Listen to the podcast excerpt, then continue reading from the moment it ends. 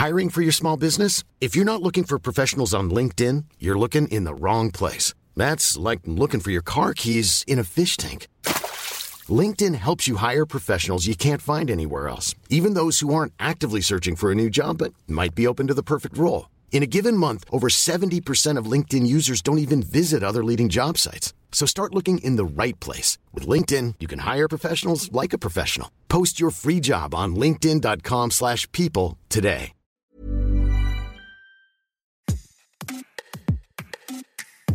Bienvenue dans Minute Papillon, le podcast de la rédaction de 20 minutes.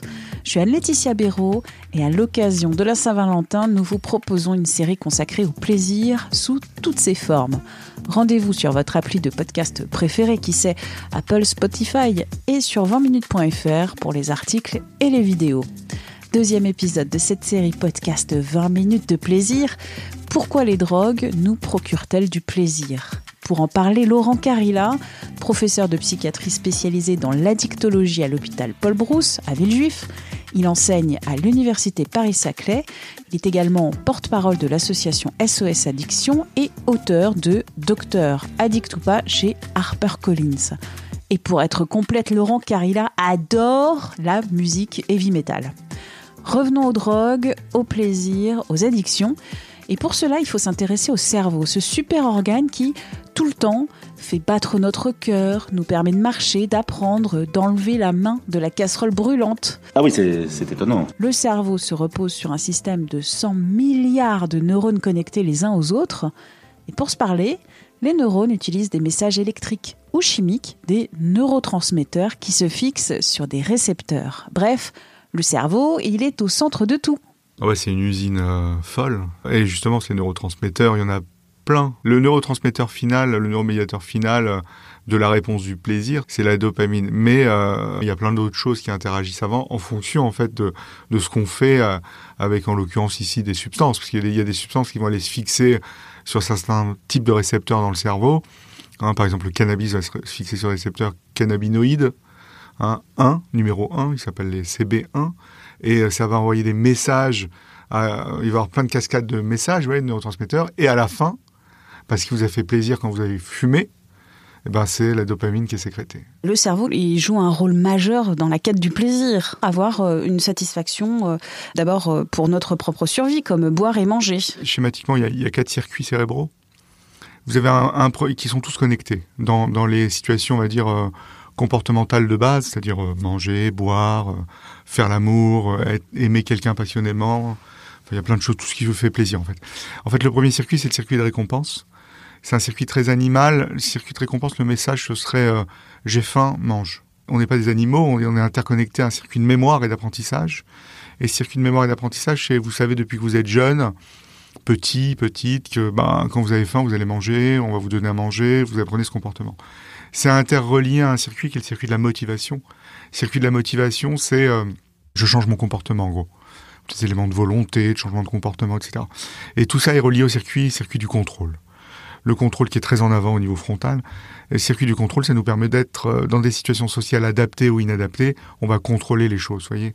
On va pas forcément aller vers quelque chose de très impulsif toujours. Quand je suis dans le trafic, que quelqu'un me fait une queue de poisson et Voilà. que j'ai envie de hurler ou lui taper dessus. Vous avez un registre de réponse quand vous faites une queue de poisson et euh, ça peut être rien, ça peut être euh, vous l'insultez un pelle de phare, vous n'allez pas lui refaire une queue de poisson, le sortir de la voiture, lui mettre un coup de genou, vous voyez ce que je veux dire. Donc c'est ça le, le circuit de contrôle très schématiquement. Donc dans les situations physiologiques, dans nos comportements de base, quand vous avez fini votre comportement de base, les quatre circuits, c'est de se mettre au repos. Ils se rallument quand à nouveau vous avez envie de manger, boire, etc. Quand on prend une drogue, ben ça va emprunter les mêmes circuits en fait, les quatre mêmes circuits. La récompense, la mémoire, la motivation et le contrôle. Vous voyez, vous fumez une fois un joint de cannabis, ça allume ces circuits-là, et si c'est qu'une fois, ça, ça va s'éteindre. Mais le cerveau, lui, qu'est-ce qu'il enregistre? Il enregistre que ce que vous avez consommé, ça fait du bien. Ça m'a procuré du plaisir. Voilà, vous avez eu du plaisir. Donc le cerveau, il enregistre ça dans le circuit de mémoire et, et d'apprentissage. Et ça veut dire que quand vous allez répéter la consommation, vous allez devenir dépendant. Lui, le cerveau, il s'en fout en fait de, que vous soyez dépendant. Les circuits vont se désynchroniser en fait quand vous êtes dépendant. C'est-à-dire qu'il va y avoir d'un côté récompense, mémoire, motivation isolée, contrôle isolé. Ce qui veut dire au niveau comportemental, À chaque fois que vous allez consommer un produit, le cerveau, c'est que de la récompense. Que de la libération de dopamine, c'est le feu d'artifice. Ouais, mais c'est un feu d'artifice qui est biaisé en fait, parce que c'est plus du vrai plaisir. Et il n'y a plus de motivation, puisqu'il est isolé le circuit. Et il n'y a plus de contrôle, donc vous ne vous contrôlez plus. Et on rentre dans un phénomène de consommation addictive. On va revenir sur l'addiction qui est une maladie, on va le rappeler. Il y a une récompense, mais après il y a un manque.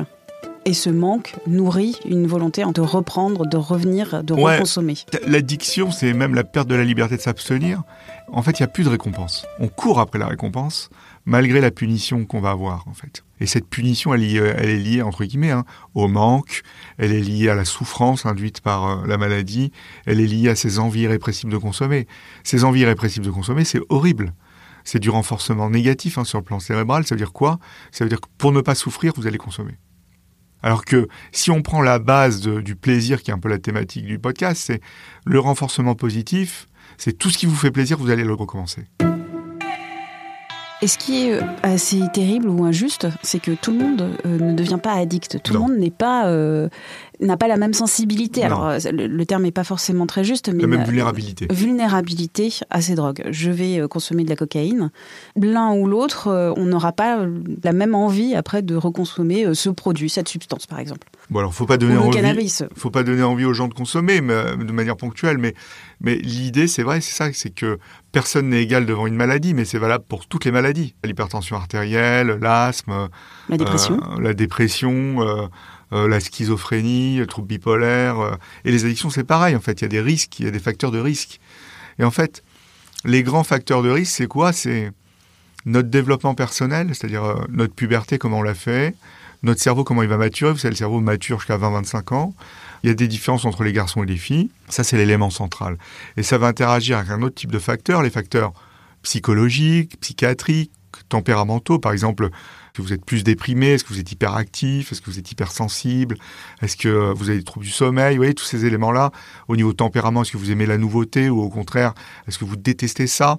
Ça, c'est le deuxième grand type de facteur. Le troisième grand type de facteur, c'est le cerveau lui-même, c'est ce que vous disiez tous les neurones interconnectés, les échanges de neurotransmetteurs, la plasticité du cerveau qui va s'adapter aux situations. Troisième facteur. Quatrième facteur, facteur génétique, donc qui explique 40 à 70% du problème, donc ça n'explique pas tout. Mais ça, ça, peut être énorme quand même. Ça peut être énorme, mais ça n'explique pas tout parce que en fait, il y a aussi, cinquième facteur, l'environnement qui joue un rôle majeur dans l'addiction. Donc c'est quoi l'environnement? C'est le produit disponible, le comportement disponible, c'est euh, le stress environnemental, c'est euh, les copains, les copines, l'éducation, tous ces éléments-là. Et vous voyez, pour être addict, il faut que ces cinq facteurs soient déséquilibrés. Il n'y en a pas un qui explique plus que l'autre. Mais l'addiction, c'est une maladie de l'environnement. Vous, vous êtes médecin, donc vous rencontrez des personnes addictes. Petite parenthèse, on ne dit pas toxicomane. Ah non, s'il vous plaît. On ne dit pas toxicomane et on ne dit pas t'as pas de volonté d'arrêter. Les messages sont rappelés, on, ferme la parenthèse. Donc vous êtes euh, au contact de personnes qui sont addictes, qui sont malades. Comment on enclenche un changement de route un changement de, circuit parce que on parle de, circuit euh, du cerveau. Déjà le premier pas pour euh, enclencher un changement de vitesse et un changement de route. Il faut aller consulter quelqu'un, en tout cas un professionnel. Mais on va utiliser des stratégies qu'on appelle stratégies motivationnelles. On va redonner envie à la personne de changer son comportement. Et c'est la personne elle-même qui va être l'acteur de ce changement de comportement. On va évaluer euh, une balance décisionnelle. C'est quoi une balance décisionnelle? La personne va peser les pour et les contre de sa consommation. Les pour et les contre de cet arrêt ou les pour et les contre de continuer la consommation. Vous voyez Ça va faire des balances de choix. On va voir. On va travailler sur ces choix. On va aussi travailler sur des plans d'action sur les semaines. Qu'est-ce que je décide de faire cette semaine? Pas forcément lié aux substances. Euh, qu'est-ce que je, décide de faire euh, aujourd'hui? Euh, Qu'est-ce qui va me faire plaisir? Quelles sont les situations qui vont substituer mes envies de consommer? Ça, c'est vraiment des stratégies, vous voyez, de base théorique, on va dire très comportementale. Ce qui est un peu terrible en fait dans cette maladie, c'est qu'on peut avoir été addict à 20 ans, 25 ans à un produit, avoir été euh, sobre, alors ça c'est très anglo-saxon, mais le concept de sobriété abstinent, voilà, pendant 30 euh, ans. Et 30 ans après, à 50 ans, redevenir addict à ce produit. le cerveau n'a jamais oublié. Non, parce que vous non, le cerveau n'oublie pas, parce que tout est inscrit dans la case mémoire apprentissage. Il n'oublie pas. Quand on est addict, Comment est-ce que c'est possible d'avoir de nouveau un plaisir pour quelque chose de naturel, simple, comme, je sais pas, le chocolat, le carré de chocolat noir euh, qu'on a pu euh, tant apprécier des années avant de prendre la cocaïne? En gros, schématiquement, avec la thérapie, les quatre circuits dont je vous ai parlé tout à l'heure, comme euh, la motivation est seule et le contrôle est isolé, il n'y a que de la récompense et de la mémoire qui sont ensemble, l'idée de la thérapie globale, c'est de reconnecter les circuits. On utilise d'abord des stratégies motivationnelles pour booster la motivation à changer son comportement. On va en fonction des substances donner des médicaments. Il y a des médicaments de substitution aussi.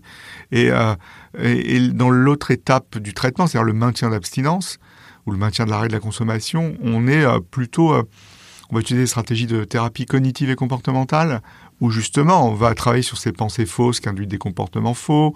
On va travailler sur la gestion des envies de consommer. On va travailler aussi sur réacquérir un nouveau répertoire social et réacquérir du plaisir différemment.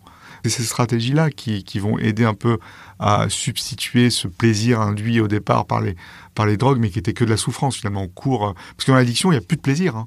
On court après quelque chose, on, se défonce pour ne pas souffrir. Donc il y a ces éléments-là. Et après, c'est du maintien de, de, vie, en fait. Hein. Donc les drogues, certes, nous, peuvent nous procurer du plaisir. De toute façon, toutes les drogues à la base procurent du plaisir. Sinon, vous les reconsommeriez pas. Ceux qui font un accident dès une première consommation, ça va être aversif pour eux. Ils vont dire, bah non, je consomme plus. C'est par exemple, on a des cas de consommateurs de cannabis ou de consommatrices de cannabis qui fument et hop, ils font un bad trip, hein, des hallucinations, de l'anxiété. Hop, ils disent, moi, je refume plus. Mais euh, globalement, vous prenez toutes les drogues, ça fait plaisir. Sinon, vous le referiez pas. Mais si vous avez de la vulnérabilité, vous tombez malade et vous êtes dans une maladie chronique on va donner un peu d'espoir. Dans votre livre, vous parliez des groupes de parole, des associations auxquelles on peut s'adresser. Ben, moi, c'est l'association SOS Addiction et on est plutôt dans le travail de sensibilisation, informer la population et prévenir un peu les risques, surtout chez les jeunes. Et oui, dans le livre Docteur Addict ou pas, euh, il y a une fiche que j'ai appelée la fiche Help euh, pour aider, où je donne plein d'adresses, de, de, de, groupes sur Internet, euh, d'associations euh, de, patients experts qui peuvent aider. Et surtout, n'oubliez pas, votre médecin traitant est le premier acteur dans votre prise en charge. N'hésitez pas à aller le consulter pour qu'il vous aiguille au mieux vers des centres spécialisés en addictologie. Et même si les centres sont très saturés, on trouve toujours des solutions. Et quand on a une addiction, il faut traiter le problème d'addiction, mais il faut aussi traiter les racines du problème avec la psychothérapie. Merci de votre écoute. Retrouvez jour après jour un épisode de 20 minutes de plaisir, une série imaginée par Anne-Laetitia Béraud. Pour nous écrire, audio 20minutes.fr. À très vite pour notre troisième épisode de cette série pour comprendre quel est ce plaisir des fromages qui puent. Bonne écoute. On ne va pas se quitter comme ça. Vous avez aimé cet épisode? Sportif, généraliste, sexo ou scientifique, varié mais toujours bien informé. Découvrez les autres podcasts de la rédaction 20 minutes sur votre application d'écoute préférée ou directement sur podcast au pluriel.20minutes.fr. Et merci de nous avoir écoutés.